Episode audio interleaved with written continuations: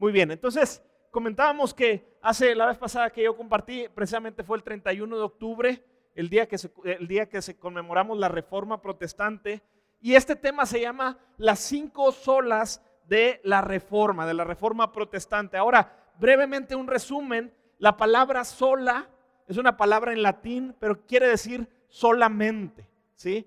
Y estas cinco solas son cinco enseñanzas, cinco doctrinas que los reformadores en el siglo XVI, por el año de 1500, levantaron como un estandarte. Y la idea de levantarla era para contrarrestar, para destruir la corrupción que estaba pasando en aquel tiempo. Por eso se una reforma. Estos hombres lo que querían era que la iglesia volviera a la palabra de Dios, que la iglesia volviera a aplicar los principios de la palabra de Dios en toda la vida de la iglesia. Había corrupción, había malas enseñanzas, había prácticas antibíblicas y los reformadores levantaron muchas enseñanzas, pero principalmente estas cinco doctrinas, cinco enseñanzas que, que levantaron como un estandarte. Y digo levantaron porque no las inventaron. Esas doctrinas son doctrinas bíblicas. Ellos solamente en un tiempo en que estas doctrinas no estaban siendo enseñadas, ellos las levantaron como un estandarte de guerra para combatir la mentira que se estaba proclamando. Y esas son las cinco solas de la reforma. Sola escritura, ¿sí? Solamente por fe. Solamente por gracia. Solamente por medio de Jesucristo.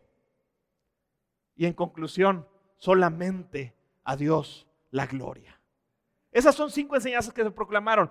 La semana, el día 31, hablamos de la, de la sola escritura, la, la Biblia como nuestra máxima autoridad, como la palabra de Dios, por encima de lo que la iglesia o por encima de lo que la tradición dice, es lo que vimos el 31 de octubre. Y hoy vamos a ver eh, sola fe. Ahora, sigo, sigo todavía en el resumen, todavía no entro al, al tema sola fe. La iglesia romana, católica romana, un comentarista la llamó la iglesia, eh, voy a decirlo como decimos en español, la iglesia plus. En, en, en inglés es plus, es más, ¿sí? Porque lo que estaba pasando en aquel tiempo, y mis hermanos, sigue ocurriendo el día de hoy, es que siempre se está agregando algo a estas olas, ¿sí? Las olas significan solamente pero la iglesia romana siempre está agregando algo, de, tal manera que dicen los reformadores, sola escritura. Y ellos decían, escritura, y ahí lo va a tener usted en imágenes, si lo pueden poner por favor.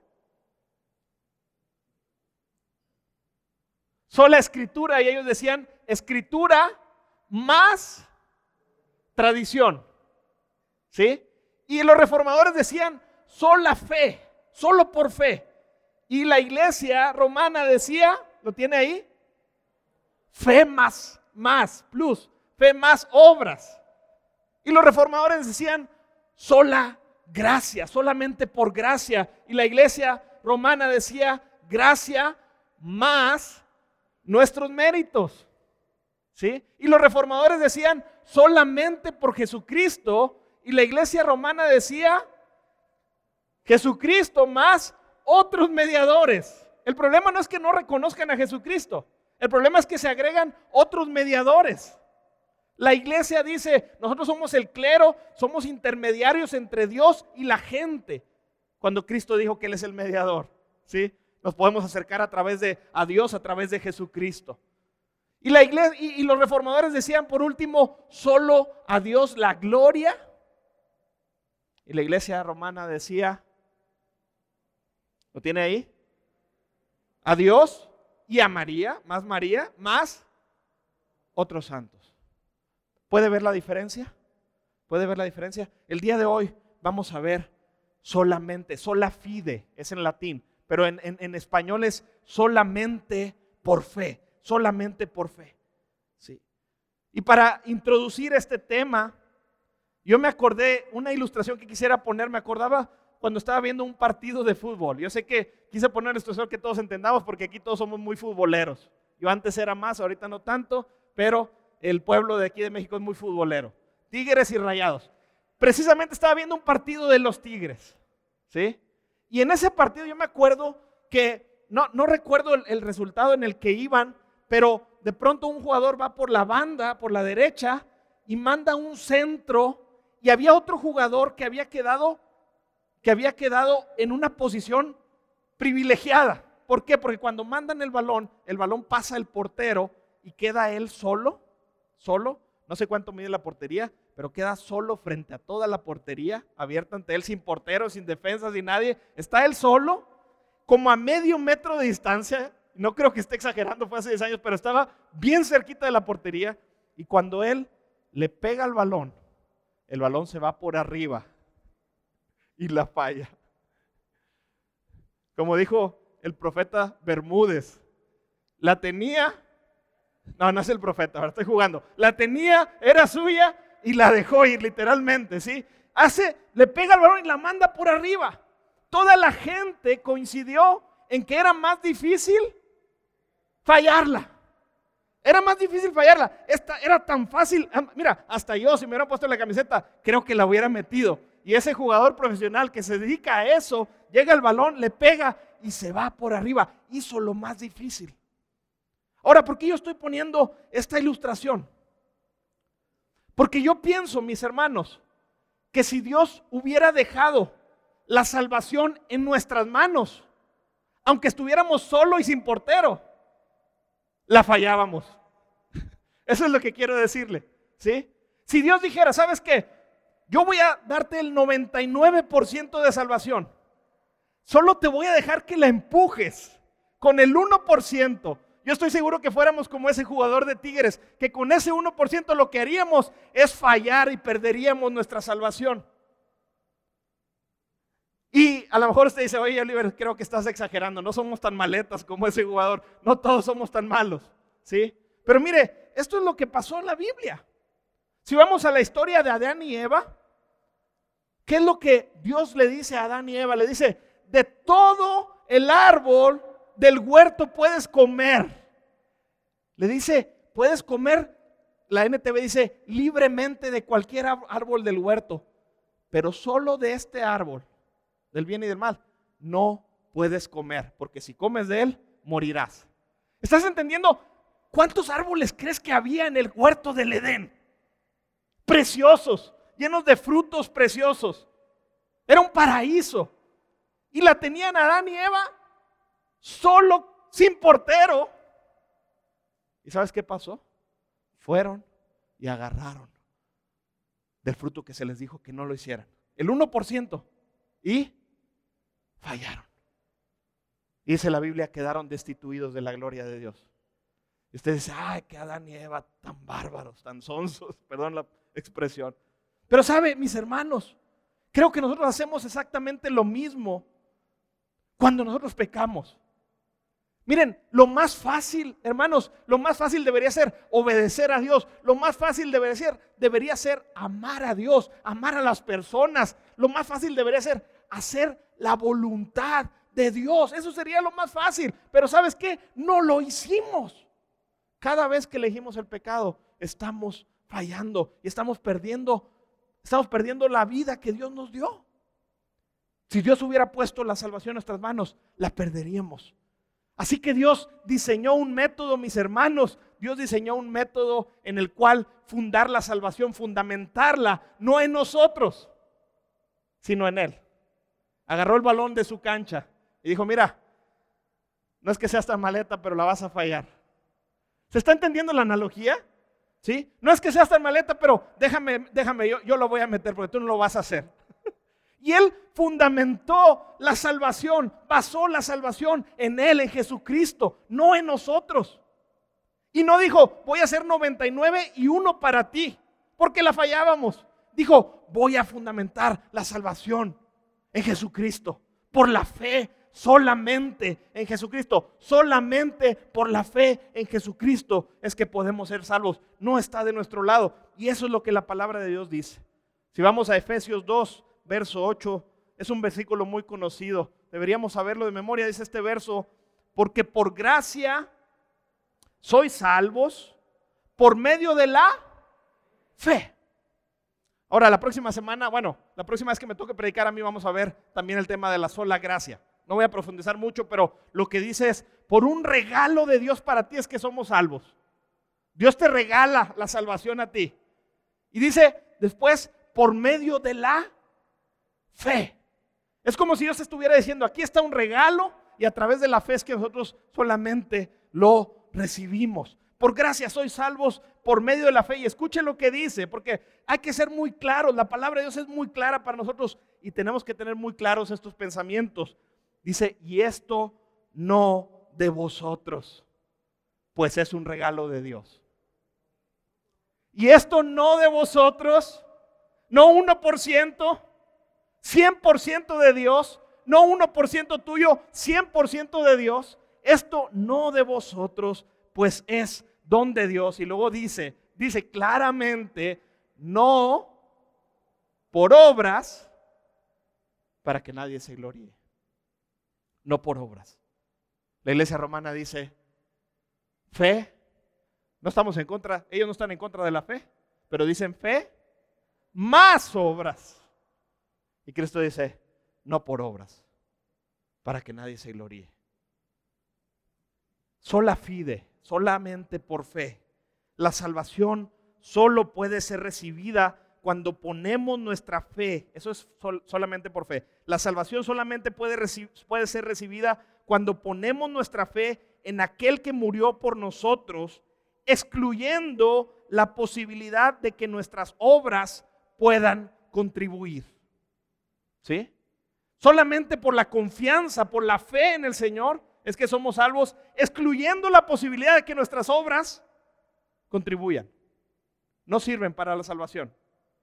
Las, obras buenas que puedas hacer no te sirven para la salvación, quedan excluidas. Ahorita vamos a ver qué papel tienen, porque tienen un papel, pero no para la salvación porque somos salvos por gracia. Dígalo conmigo, somos salvos por gracia, por medio de la fe. ¿Por qué es importante esto para nosotros? Es mi pregunta. ¿Por qué es tan importante? Ya lo dije, porque la fallaríamos. Pero también es importante porque si quisiera yo o usted, si usted quisiera merecer la salvación, tendría que ser declarado justo ante los ojos de Dios. Esa es la manera en que podríamos alcanzar salvación nosotros. ¿Sí? ¿Sí? La manera en que podemos alcanzar salvación, y es por eso que es importante, son la fe, es que si yo quisiera ganármela, tendría que ser declarado justo ante los ojos de Dios.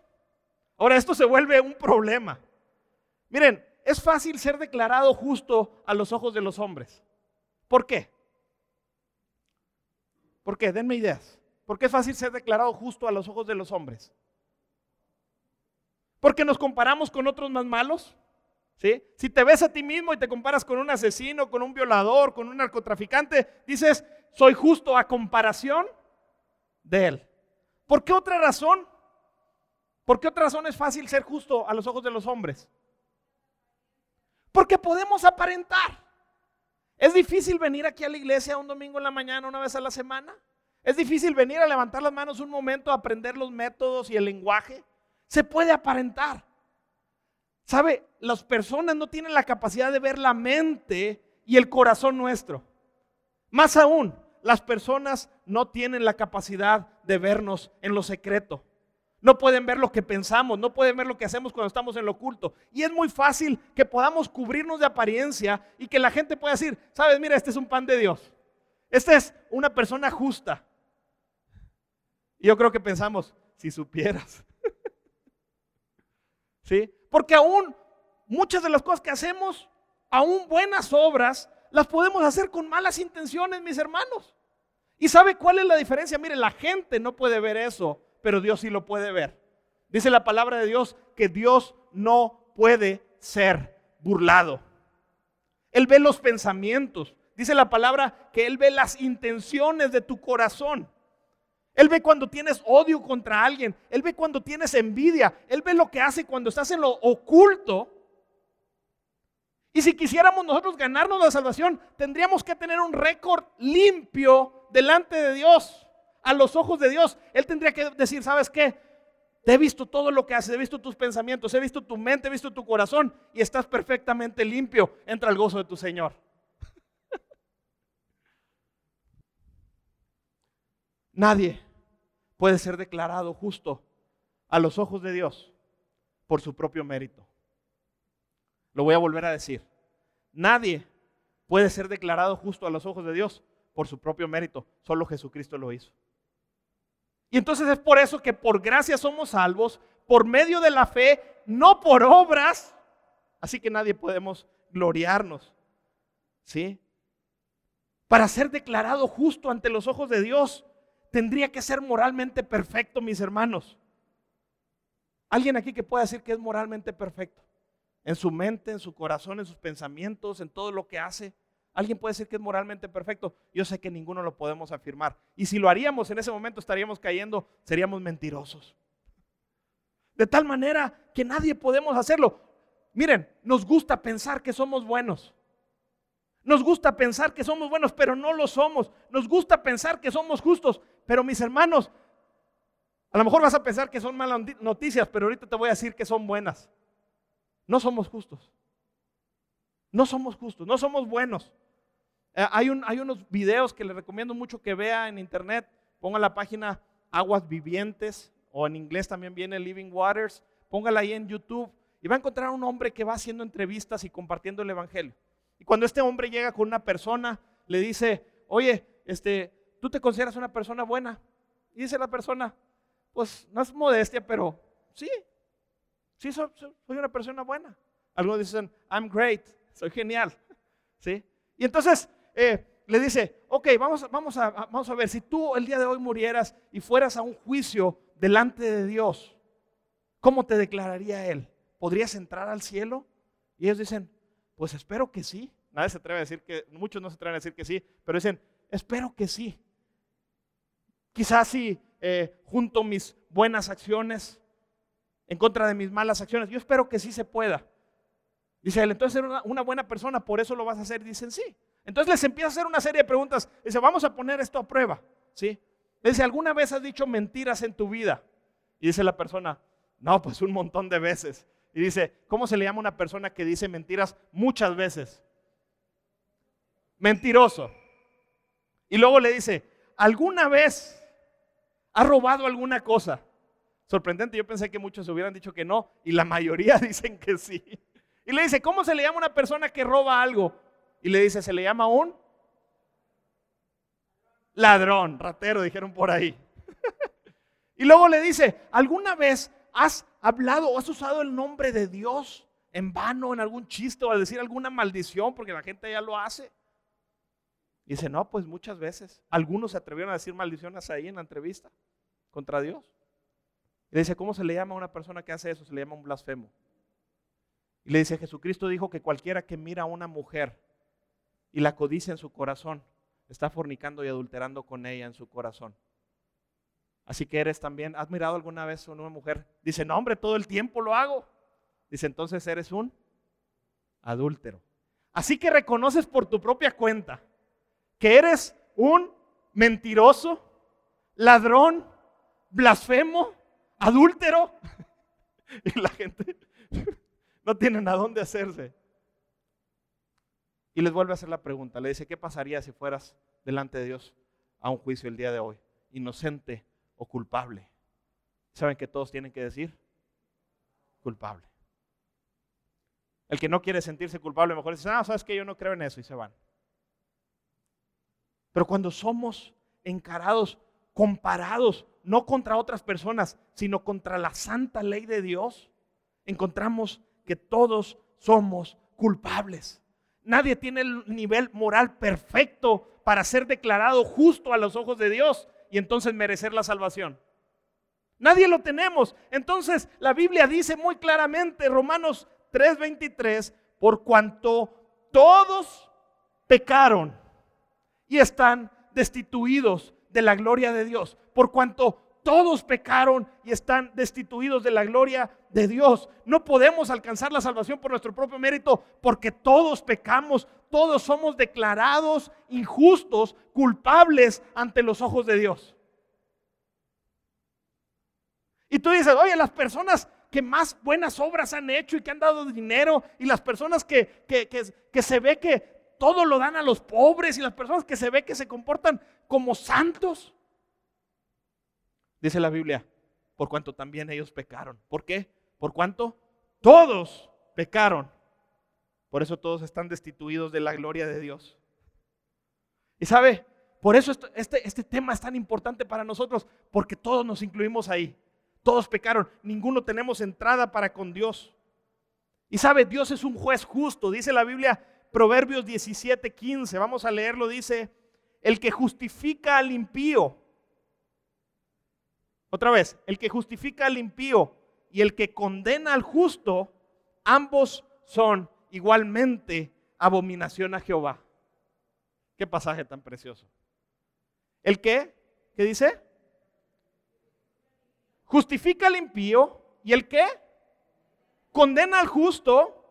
Son ambos igualmente abominables, abominables, detestables a los ojos de Dios.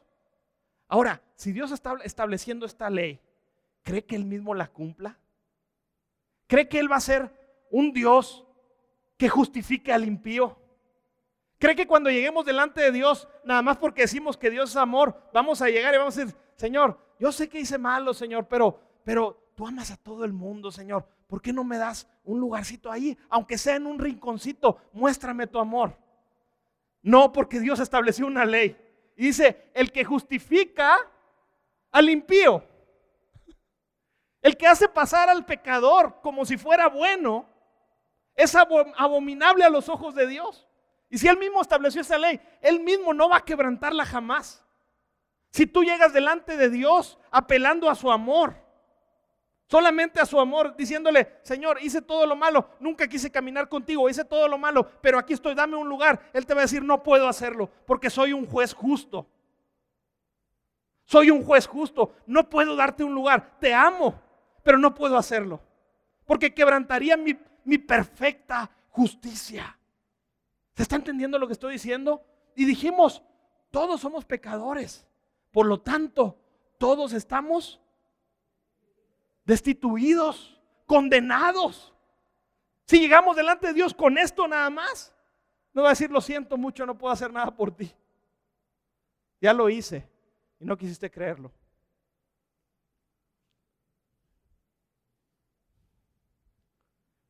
Intentar ser salvo ¿Sabe por qué este tema es importante? Haga un esfuerzo por poner atención en esto. Es doctrina fundamental y creo que va a bendecir su vida. ¿Sabe? Intentar ser salvo por obras es una carga muy pesada para nosotros. Hablábamos la predicación pasada de Martín Lutero. Decíamos que él era un monje, prometió ser monje si Dios le salvaba la vida en, un, en una tormenta eléctrica que sentía que iba a morir y se hace monje. Pero cuando él empieza a estudiar la Biblia, él empieza a ver su pecado. Y él empieza a ver la justicia de Dios. Y dice que se sentía tan cargado por sus propios pecados al ser comparados con la justicia de Dios, que se estaba volviendo loco de esa misma carga. Iba y hacía que su propio cuerpo sufriera, desnudo en el frío, para hacerse sufrir, para pagar por sus muchas maldades. Iba con los sacerdotes y se confesaba y estaba ahí confesándose y se paraba después de una hora de confesar todo su montón de pecados y cuando iba caminando se acordaba de que tenía otro y regresaba con el sacerdote y le decía, tengo más pecados que confesar. Los tenía hartos a los sacerdotes. Porque era mucha su culpa. Mire lo que dice Lutero, ahí lo tienen sus hojitas y en la pantalla, dice, aunque vivía como un monje irreprochable, yo creo que pocas personas pueden decir que son irreprochables. Dice Lutero, aunque vivía como un monje irreprochable, sentía que era un pecador delante de Dios con una conciencia muy perturbada. No amaba. Escuche lo que dice esto, es, es, increíble. No amaba. Dice, sí, odiaba al Dios justo que castiga a los pecadores. Y en secreto, aunque no de forma blasfema, ciertamente murmurando mucho, estaba enojado con Dios. Corazón muy sincero. Él se enfrentó con su pecado y se comparaba con la justicia de Dios y sentía a Dios siempre juzgándolo. Sentía el peso de la justicia de Dios. Porque cuando desconectamos la justicia de Dios de su amor, es algo terrible. Dice la Biblia, terrible cosa es caer en manos del Dios vivo. Y Lutero solamente se veía como un pecador y veía la justicia de Dios y sentía el peso de sus pecados sobre él. Él le estaba pasando lo que Romanos 3:19 dice, miren, lo tiene ahí en sus hojitas, dice, obviamente la ley se aplica a quienes fue entregada, porque su propósito es evitar que la gente tenga excusas y demostrar que todo el mundo es culpable delante de Dios. ¿Cuál es el propósito de la ley que fue escrita en el Antiguo Testamento? Ahí viene en su hojita. ¿Cuál es el propósito? Demostrar que todo el mundo es culpable delante de Dios. Por eso cuando Lutero empieza a estudiar el Antiguo Testamento, él se empieza a ver a sí mismo culpable, porque estaba viéndose, mira, es como si te vieras en un espejo. ¿sí? Te acabas de levantar. Si no te viste en el espejo, sales bien confiado, como si anduvieras peinado y bien contento, ¿verdad? Pero cuando te ves en el espejo en la mañana, te das cuenta que estás sucio, que estás despeinado, que tienes la baba corrida por aquí por un lado. Es lo que le pasó a Lutero. Antes no sabía de su pecado. Cuando empezó a estudiar la Biblia, la Biblia le empezó a mostrar como un espejo su propio pecado. Y dice, me sentía muy perturbado al ver la justicia de Dios y al ver mi propio pecado. Dice Romanos ahí mismo, el, el 20, dice, pues nadie, otra vez, otra vez, pues nadie llegará jamás a ser justo ante Dios por hacer lo que la ley manda. No por obras. Otra vez lo voy a volver a decir. Pues nadie llegará a ser jamás, nadie llegará a ser jamás justo ante, ante Dios por hacer lo que la ley manda. La ley sencillamente nos muestra lo pecadores que somos. Es lo que le estaba pasando a Lutero. ¿Sí? Pero un momento cuando él le piden enseñar la carta a los romanos, se encuentra con este texto de Romanos 1.17 que dice, de hecho, en el Evangelio se revela la justicia que proviene de Dios la cual es por fe de principio a fin. Tal como está escrito, el justo por la fe vivirá. Él estaba cargando con sus pecados y llega con este pasaje. Y en este pasaje dice que la justicia, esta palabra justicia, se traduce como la rectitud moral de Dios. La rectitud moral de Dios dice, de hecho, en el Evangelio se revela la rectitud moral de Dios, que proviene de Dios, dice, la cual, ¿cómo se obtiene? Por fe, de principio de nuestra vida hasta el fin. Siempre somos declarados justos ante Dios a través de la fe. Tal como está escrito, el justo por la fe vivirá. Y cuando Lutero ve esto, mire lo que él dice. Él mismo lo describe. Dice, finalmente meditando día y noche en la palabra de Dios, por la misericordia de Dios, yo comencé a entender que la justicia de Dios es aquella a través de la cual el justo vive como un regalo de Dios, por fe.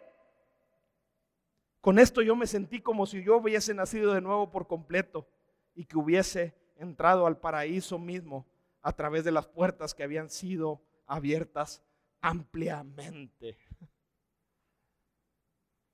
Está viendo el contraste. Una persona que siente el peso de sus pecados, el peso de la justicia de Dios.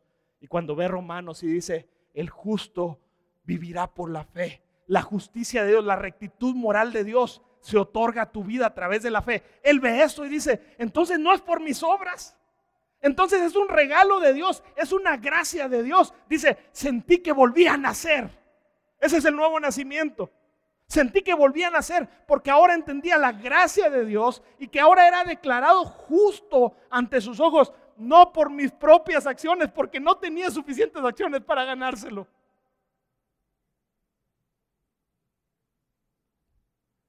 Soy declarado justo ante los ojos de Dios por medio de la fe y empezó a brincar de alegría. Yo me lo imagino brincando, sentí que el paraíso se me abría, dice, se abrían las puertas del cielo ante mí.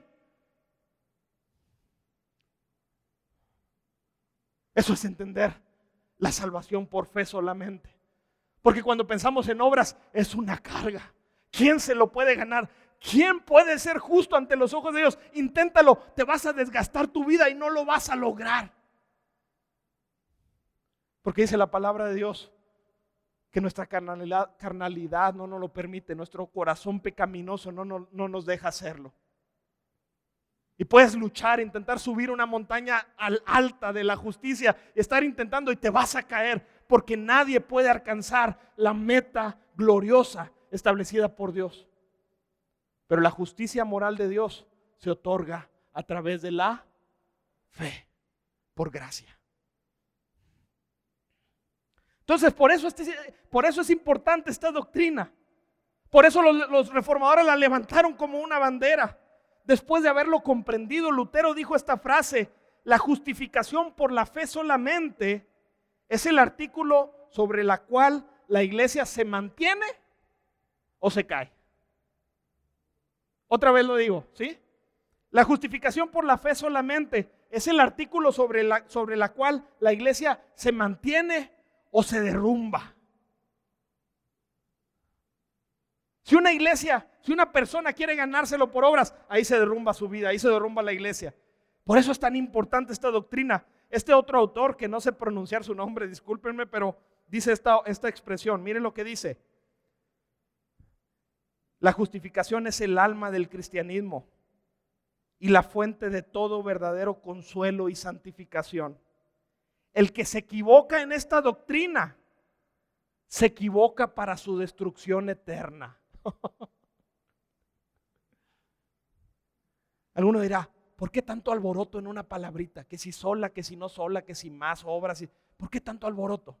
Este autor lo aclara. ¿Por qué es tan importante? Porque el que se equivoca en esta doctrina se equivoca para perdición eterna. Ahora, la semana pasada vimos que solamente escritura y usted me dirá, bueno, eso lo dijo un autor, no lo dice la Biblia. Vamos a verlo con la Biblia. Gálatas 5:14 dice, de Cristo os desligasteis los que por la ley os justificáis, de la gracia habéis caído. ¿Se entendió esto, hermanos? ¿Se entendió? Los que se tratan de justificar, lo voy a explicar, aquel que se trata de justificar por la ley, dice la Biblia que se desliga de Cristo. Y en Cristo es donde tenemos todas las bendiciones, incluida la salvación. ¿Sí? Otra vez, el que por la ley trata de justificarse, ¿qué es por la ley? Por las obras de la ley, cumpliendo los mandamientos, trata de ser declarado justo ante Dios. El que lo intenta por ahí se desliga de Cristo y entonces se cae, ¿qué dice? De la gracia habéis caído. Si tratas de ganártelo por obras, quedas fuera de Cristo y de la gracia. Es lo que dice la palabra de Dios. Porque eso implica dejar de confiar en la obra de Cristo.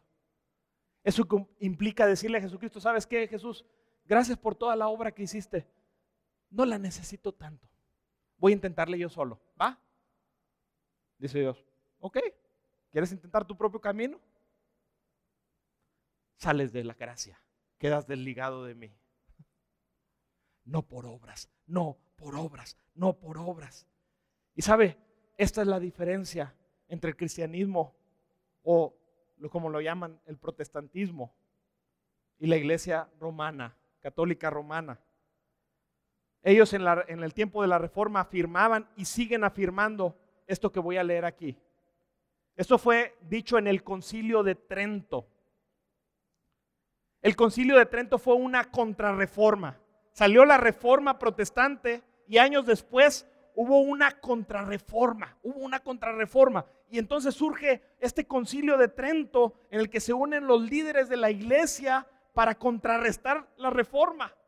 Y mire lo que dice ahí en el canon 9. Dice, si alguno dijere que el impío se justifica por la, por la sola fe, de modo que entiendan no requerirse nada más con que coopere a conseguir la gracia de la justificación. Y que por parte alguna es necesario que se prepare y disponga por el movimiento de su voluntad, sea, y la palabra anatema es, sea maldito. te lo voy a resumir, porque aquí está un poco complejo cómo lo dice. Pero el concilio de Trento lo que dice, si alguno dice que solamente se va a justificar solo por la fe, sea maldito.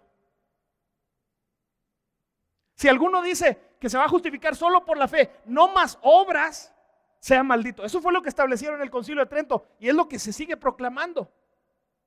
Mire, el, el canon 12 dice, si alguno dijere que la fe justificante no es otra cosa que la confianza en la divina misericordia que perdona los pecados por causa de Cristo, o que esa confianza es lo único con que nos justificamos, sea maldito.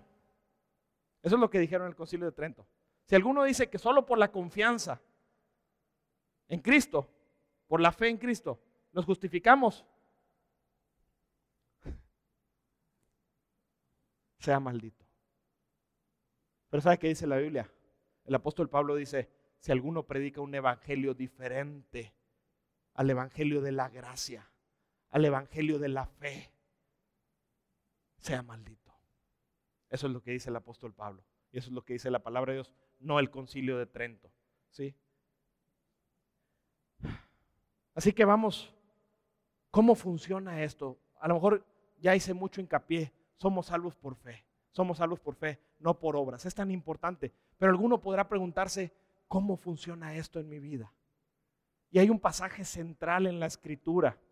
Algunos teólogos lo consideran uno de los pasajes más importantes de la Biblia es Romanos capítulo 3, desde el 20 hasta el 28. Voy a leer este, este texto. ¿Cómo es que opera? O sea, ya te entendí. No es por obras, es por fe. Pero ¿qué pasa? ¿Por qué a través de la fe es que puedo ser justificado? ¿Por qué no Dios estaría fallando a eso que dijo de que no puede justificar a los impíos nada más porque sí? ¿Por qué a través de la fe sí podemos? Aquí lo dice el apóstol Pablo en Romanos 3:21. Dice, Escuche, pero ahora, sin la mediación de la ley, la ley son las obras. Ahora, sin la mediación de la ley, se ha manifestado la justicia de Dios, de la que dan testimonio la ley y los profetas. Ok, otra vez. Pero ahora, sin la mediación de la ley, se ha manifestado la rectitud moral de Dios de la que dan testimonio la ley y los profetas. ¿Qué significa esto? Él mismo lo explica.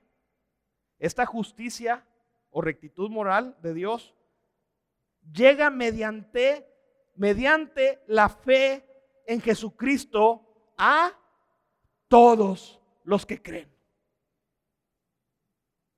Otra vez está aclarando, reafirmando el punto que hemos dicho.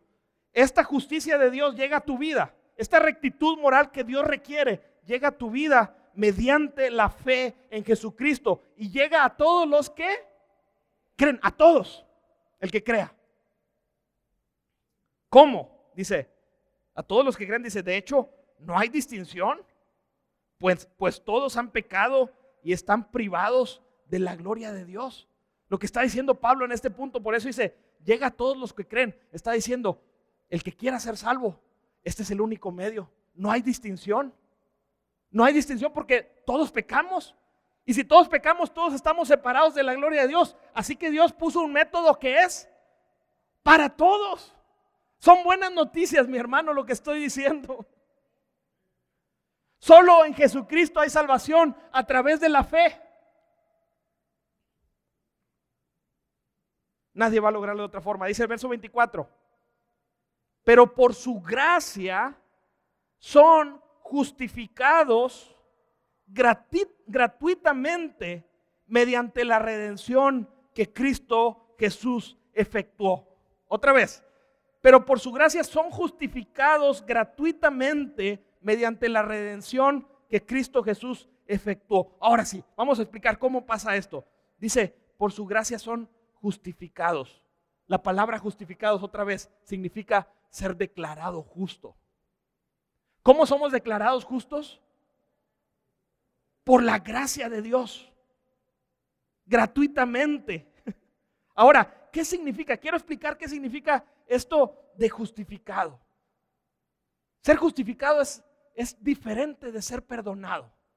Voy a tratar de explicarlo. Imagínate que usted eh, va ante un juicio porque lo están acusando de haber, no sé, atropellado a alguien, ¿verdad?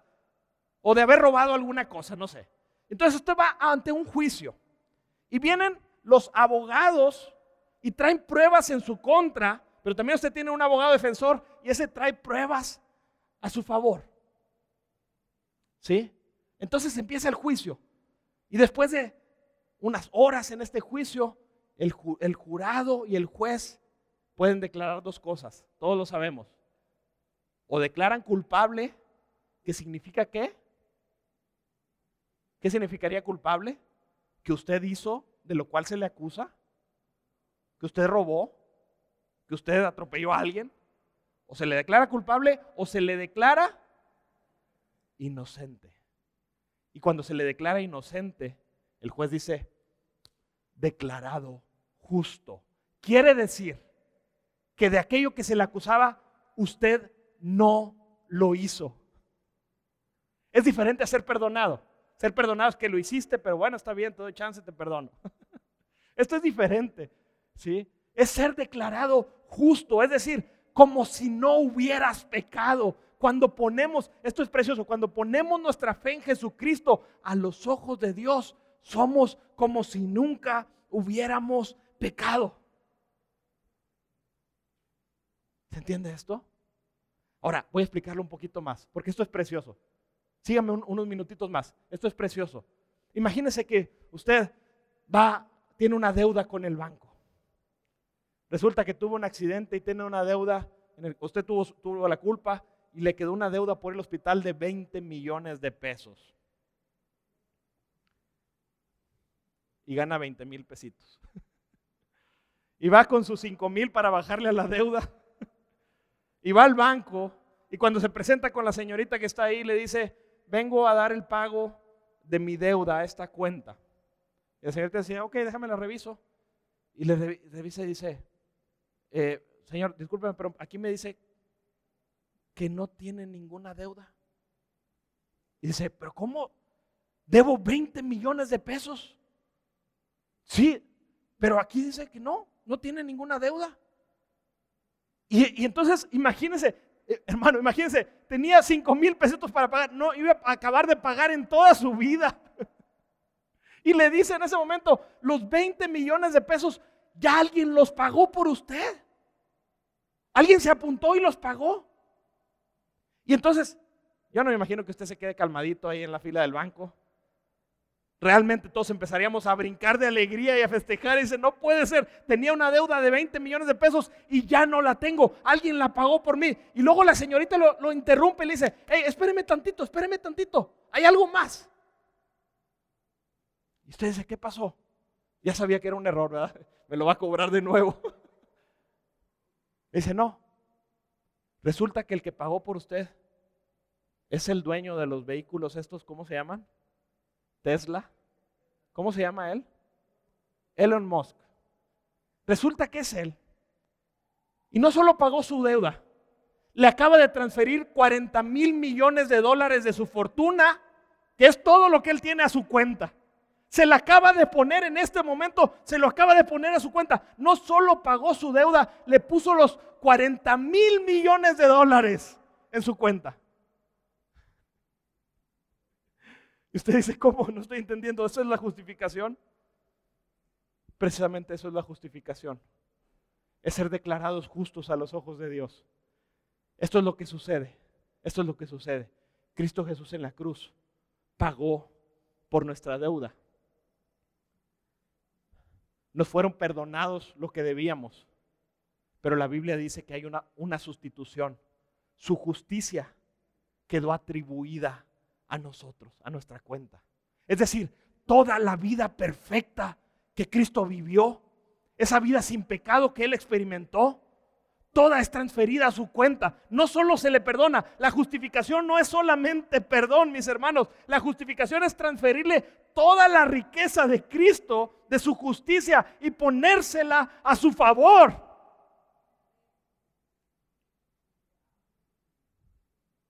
Somos declarados justos a los ojos de Dios cuando Dios le ve, ahora ve la justicia de Cristo. Por eso podemos entrar a su presencia. De otra manera, no tuviéramos la más mínima oportunidad de estar con un Dios tan santo, tan justo, tan recto, tan perfecto. Nadie podría estar. Todos quedaríamos destituidos. Pero por la justicia de Cristo es atribuida a mi cuenta y llego ante la presencia de Dios.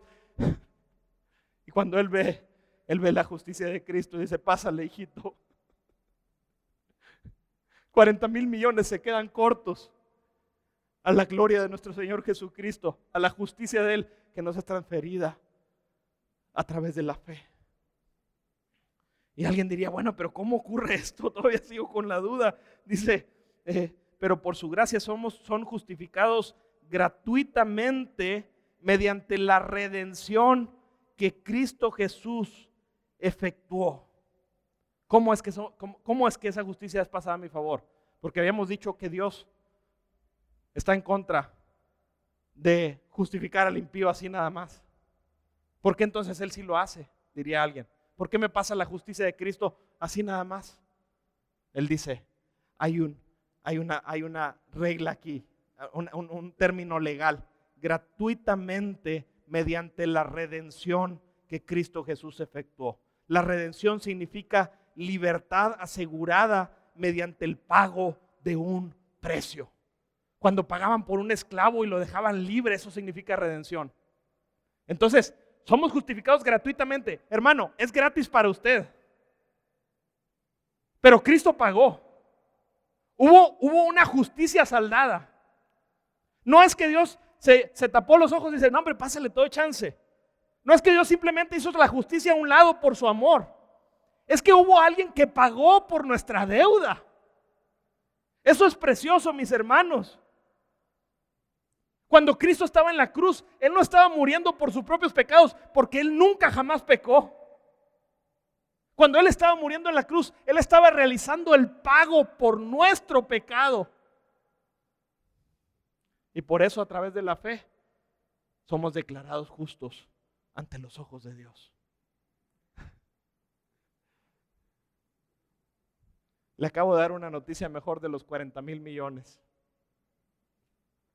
Si usted pone la fe en Jesucristo, hoy Dios ya no lo ve como ese pecador, como usted mismo se ve. Si usted cree en Jesucristo, Dios lo declara justo ante sus ojos. Por eso tenemos un lugar firme en su presencia. Y sigo, sigo con este pasaje tan importante. Dice, Dios lo ofreció como un sacrificio de expiación que se recibe por la fe en su sangre, para así demostrar su justicia. Otra vez, Dios lo ofreció como un sacrificio de expiación que se recibe por la fe en su sangre para demostrar su justicia. Es justamente lo que le estoy diciendo. No es que Dios es injusto. Él hizo un sacrificio de expiación. Ahora, ¿qué significa expiación? Expiación significa el acto por el cual, mediante un sacrificio, se carga sobre una víctima inocente la ira de Dios para ponerle en actitud favorable para con Dios. Espero que se entienda esto. Estoy llegando a la parte más importante del mensaje. Expiación. Es el acto por el cual, mediante un sacrificio, se carga sobre una víctima inocente la ira de Dios para ponerle a la persona a la que está haciendo, para la que está realizando la expiación, para ponerle en actitud favorable para con Dios. Esto es lo que estaba pasando en la cruz. Ojalá lo podamos entender porque es glorioso. Cuando Cristo estaba ahí en la cruz, dice la Biblia que una víctima inocente estaba tomando nuestro lugar. Esto se le llama una sustitución. Esto es la expiación. Él estaba tomando nuestro lugar para que la ira de Dios, de un Dios justo, santo, perfecto, del cual la Biblia dice terrible cosas caer en manos del Dios vivo, para que la ira de Dios cayera sobre él. Cuando Cristo estaba en la cruz, la ira de Dios estaba cayendo sobre Jesucristo. Y esto lo dice la Biblia. Isaías 53, del 4 al 6, dice, mas él herido fue por nuestras rebeliones molido por nuestros pecados. Probablemente ese pasaje usted no lo tenga, Escúchelo aquí. Dice, mas el herido fue por nuestras rebeliones, molido por nuestros pecados, el castigo de nuestra paz fue sobre él, y por su llaga fuimos nosotros curados. Todos nos descarriamos, como ovejas cada cual se apartó por su camino, mas Jehová cargó en él el pecado de todos nosotros. Segunda de Corintios dice, al que no conoció pecado, a Jesucristo, lo hizo pecado por nosotros para que nosotros fuéramos hechos justicia de Dios en él. Es decir, Dios hizo pecado a Cristo por nosotros, para que nosotros pudiéramos ser hechos declarados justos. Y el último que voy a leer para esto dice, Cristo nos redimió de la maldición de la ley, habiéndose hecho maldición por nosotros, porque escrito está, maldito todo el que cuelga de un madero. Miren, mis hermanos, lo que estaba pasando en la cruz es que cuando Cristo estaba ahí, la ira de Dios estaba cayendo sobre él. La ira que Dios estaba enojado contigo por tus múltiples pecados, pero escúcheme bien esto, no solo contigo, está enojado con todo el que ha pecado. Y estaban cayendo sobre Jesucristo en un mismo instante todos los pecados de todos los que han creído en la historia de la humanidad. Miles, quizá miles de millones de personas, esos pecados estaban cayendo sobre Jesucristo. Estaba, hecho siendo estaba siendo hecho maldición en esa cruz.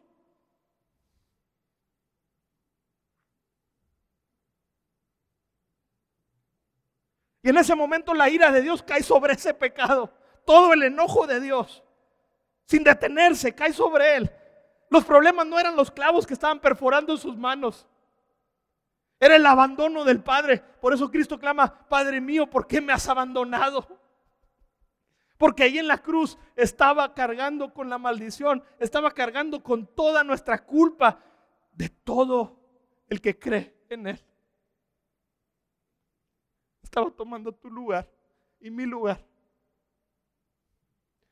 No estaba cerrando los ojos para dejarte pasar. No escatimó a su propio hijo, sino que lo entregó por todos nosotros. Estaba cayendo la justicia de Dios sobre él.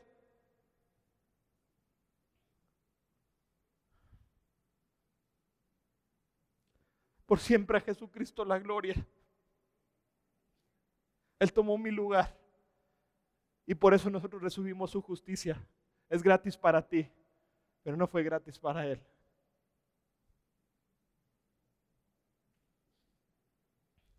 Voy a continuar, dice, anteriormente en su paciencia, antes Dios había pasado por alto los pecados, pero en el tiempo presente ha ofrecido a Jesucristo para manifestar su justicia de este modo, Dios es justo y a la vez el que justifica a los que tienen fe en Jesús. O sea, lo que está diciendo, de este modo, Dios cumplió su justicia, pero también cumplió su amor. ¿Sí? Él es el, el, juez justo, cumplió su justicia, pero también es el que te justifica. ¿Y sabes por qué lo hizo? Por amor. Se cumplió el requisito legal que Dios había establecido. Fue perfectamente justo, pero fue lleno de amor para con nosotros. En un solo evento. Esa es la sabiduría de Dios para nosotros. Y por eso cuando ponemos nuestra fe en Jesucristo, es que somos declarados justos a los ojos de Dios. ¿Dónde pues está la jactancia? Dice el apóstol Pablo, queda excluida ¿Por cuál principio? ¿Por el de la observancia de la ley, de las obras? ¿Volvemos al tema? No, no por las obras, sino por el de la fe. Dice en la otra versión, concluimos pues que el hombre es justificado por la fe, sin las obras de la ley. Esa es nuestra conclusión al ver todo esto. Cuando usted trata de ganarse la salvación, está diciendo a Cristo, no me interesa tu sacrificio. Yo puedo. Obviamente no va a poder, pero está siendo orgulloso. Pero aquel que como Lutero se humilla, Dice, está el peso de mi pecado sobre mí. Y clama a Dios y le dice, quiero poner mi fe en ti, mi confianza en ti. Por obra sobrenatural de Dios, la justicia de Cristo es atribuida a tu favor. Y por eso en Cristo somos llenos de bendiciones, aunque no lo merezcamos. ¿Sí? Estoy en este momento completando 55 minutos y voy a tomar unos minutitos más, porque creo que es importante esto que vamos a mencionar. Ya vimos la esencia de esto, pero existe este concepto en nuestro mundo. La gente le ha quitado valor a la fe. Usted se sale a la calle y usted le puede decir a las personas, ¿crees en Dios? Y te van a decir, sí, creo en Dios. Muchos te van a decir, que es en Jesús? ¿Sabes quién es? Y muchos te van a decir que sí. Aún en las mismas iglesias, a veces se ha predicado sin estar explicando la salvación. Y a veces se le llama a la gente o sales a la calle y le das un folleto. La gente agarra el folleto, todavía ni lo lees. Y le dices, tú crees en Jesús, tú vas a tener vida eterna. Haz esta oración conmigo. Y la gente agarra el folleto, no lo leyó, repite contigo unas palabras y después le dices, hoy se ha escrito tu nombre en el libro de la vida, porque la Biblia dice que si crees, eres justificado delante de Dios. Y yo me pregunto, hermanos, ¿realmente creemos que eso es la fe que salva?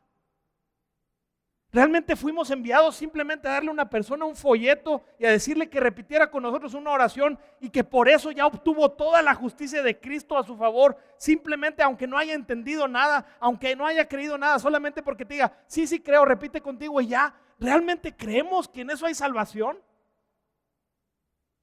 Creo en la salvación por fe. Pero me encanta, y perdón que vuelva a los reformadores, pero me gustaron, me gustó mucho cómo ellos lo explicaron. Ellos dijeron que una fe que salva tiene al menos tres características. Y las voy a mencionar. La primera característica es en latín notitia, que significa conocimiento. La fe que salva tiene que tener notitia, de noticia. La fe que salva tiene que tener información, conocimiento información específica. Mire cómo lo dice un, teólogo, R.C. Sproul, dice él, fíjense, es, muy clara su frase, dice, la fe tiene un objeto, no está vacía, ni se trata de una fe en nada. El cristianismo rechaza la frase, no importa en lo que creas, si es que eres sincero. ¿Ha escuchado esa frase? ¿Sí? Yo creo en Dios a mi manera. El cristianismo rechaza esa frase. Aunque la sinceridad realmente es una virtud, es posible que uno esté sinceramente equivocado y ponga la fe en algo o alguien que no puede salvar. Cierta información debe ser conocida, entendida y creída con el fin de tener una fe que salva. Tienes que tener cierta información. ¿Sí? Tiene que entender. Para que una persona tenga una, una fe que salva, mis hermanos, tiene que entender las buenas noticias. Tiene que entender lo que Cristo Jesús vino a hacer por esa persona. Tiene que entender el amor, la justicia de Dios. No puede simplemente decir, yo soy salvo porque creo. ¿En qué crees? Pues creo en mí, ¿verdad? Creo, pues creo en Dios. Creo en, eh, sí me han dicho que Jesús. Eso no es una fe que salva.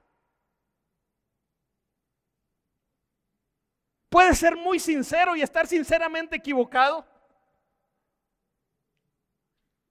Puede la gente decir, creen lo que tú quieras, lo importante es que tengas fe. Sabes, esa fe nos salva. La Biblia es clara, Romanos lo acabamos de leer, que la fe en Jesucristo es la única que salva. Ah, pero yo creo en todos los santos. No, esa fe no salva.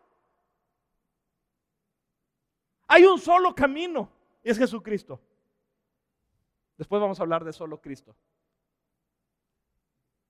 Necesita tener información. Número dos, necesita tener, en latín se dice ascensus, no sé exactamente la pronunciación, pero quiere decir asentimiento de la verdad, es decir, aceptar y reconocer la información como cierta. No solo tiene que tener información, noticia, tiene que tener aceptar la verdad. ¿Ya escuché la información? ¿Ok?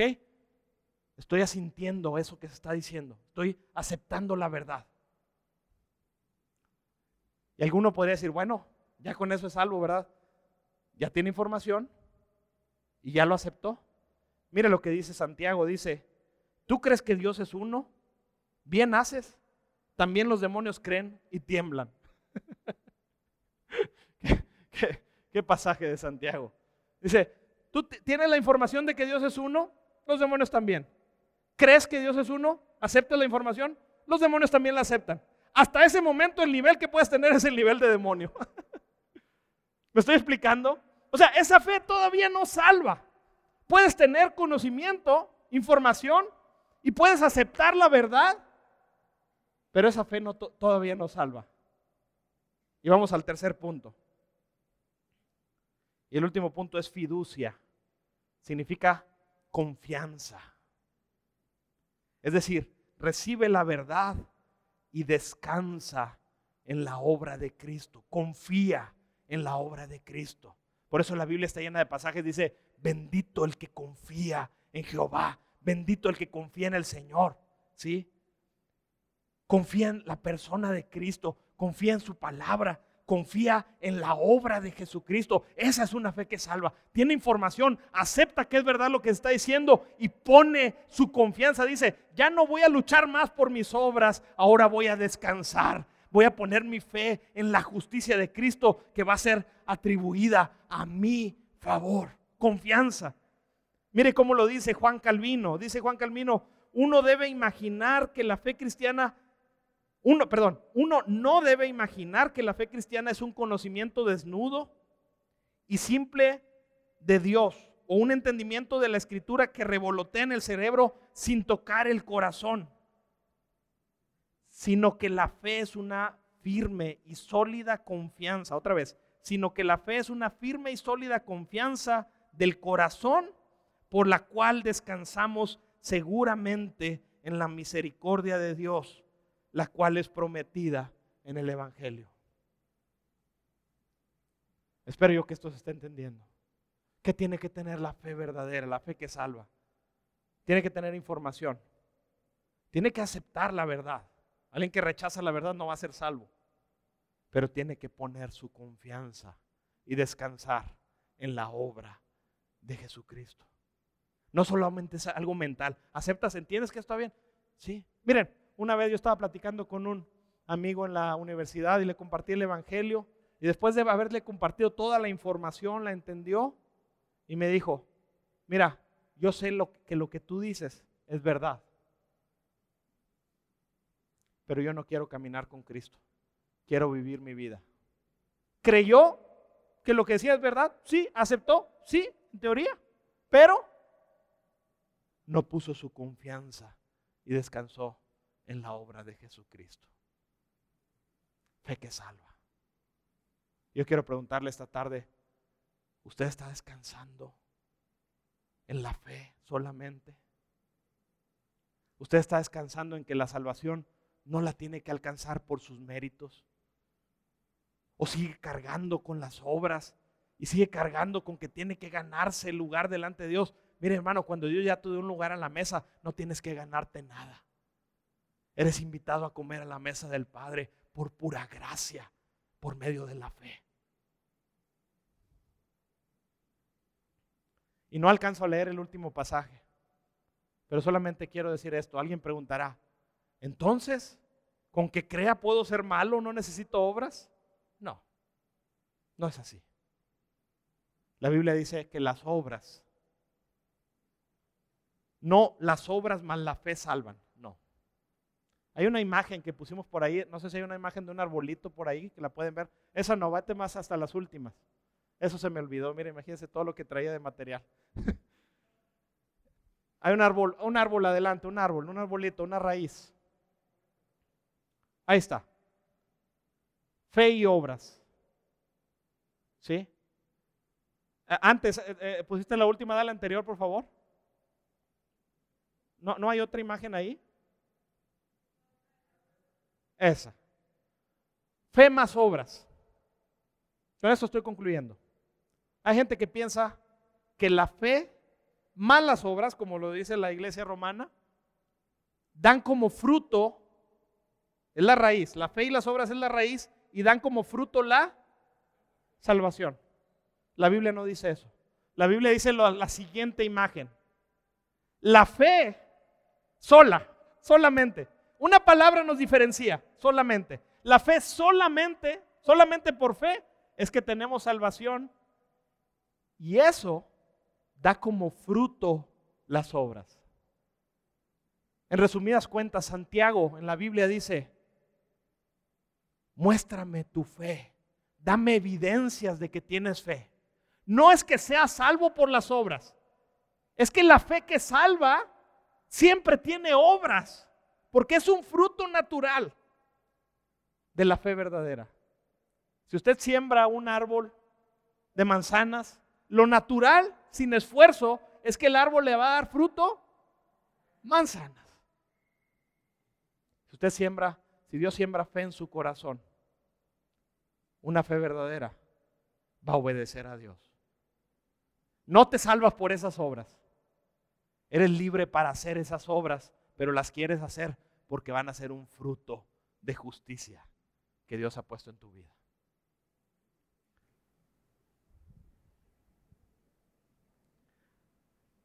Y con esto terminamos. Solamente quiero orar.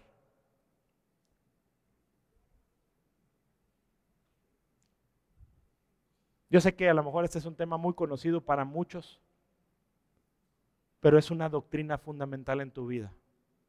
A veces, mientras corremos la vida cristiana, estamos tratando de ganarnos las cosas por las obras, cuando ya todo nos ha sido dado. Hermano, confíe solamente en Jesucristo. Ponga su fe, no en sus obras, sino en la obra que Él hizo, por la cual recibimos todo de Dios. ¿Sabe? ¿Sabe por qué yo estoy parado aquí esta tarde? Para predicar la palabra. Yo estoy parado aquí no porque confíe en mis obras. Yo le dije en la mañana al Señor, yo no voy en mis fuerzas, Señor.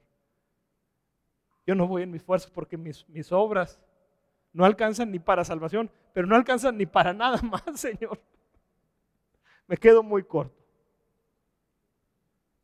Pero puedo vivir por Cristo, puedo servirle a Cristo porque descanso en que Él, en que su obra es suficiente para mí. Y por la fe es que puedo recibir todo de Dios. Ponga su confianza en Cristo.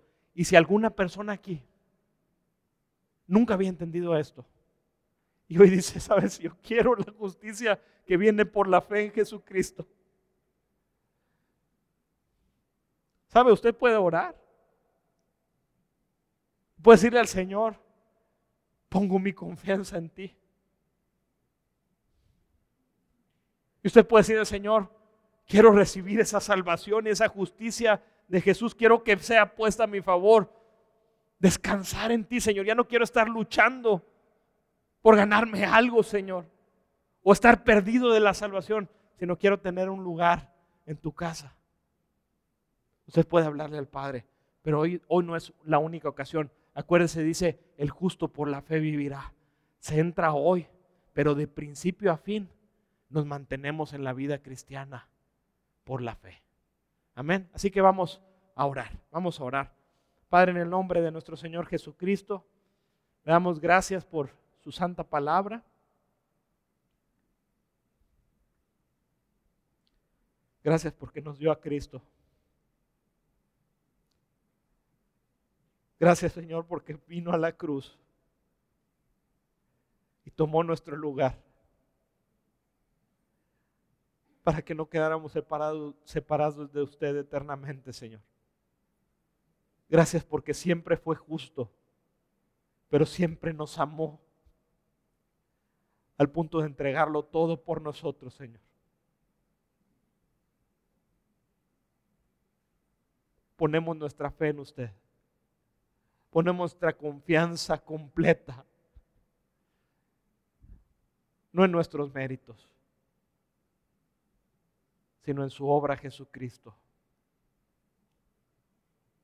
creemos que hoy somos salvos y declarados justos ante Dios porque le creemos a Jesucristo, le creemos a su palabra y le creemos a su obra.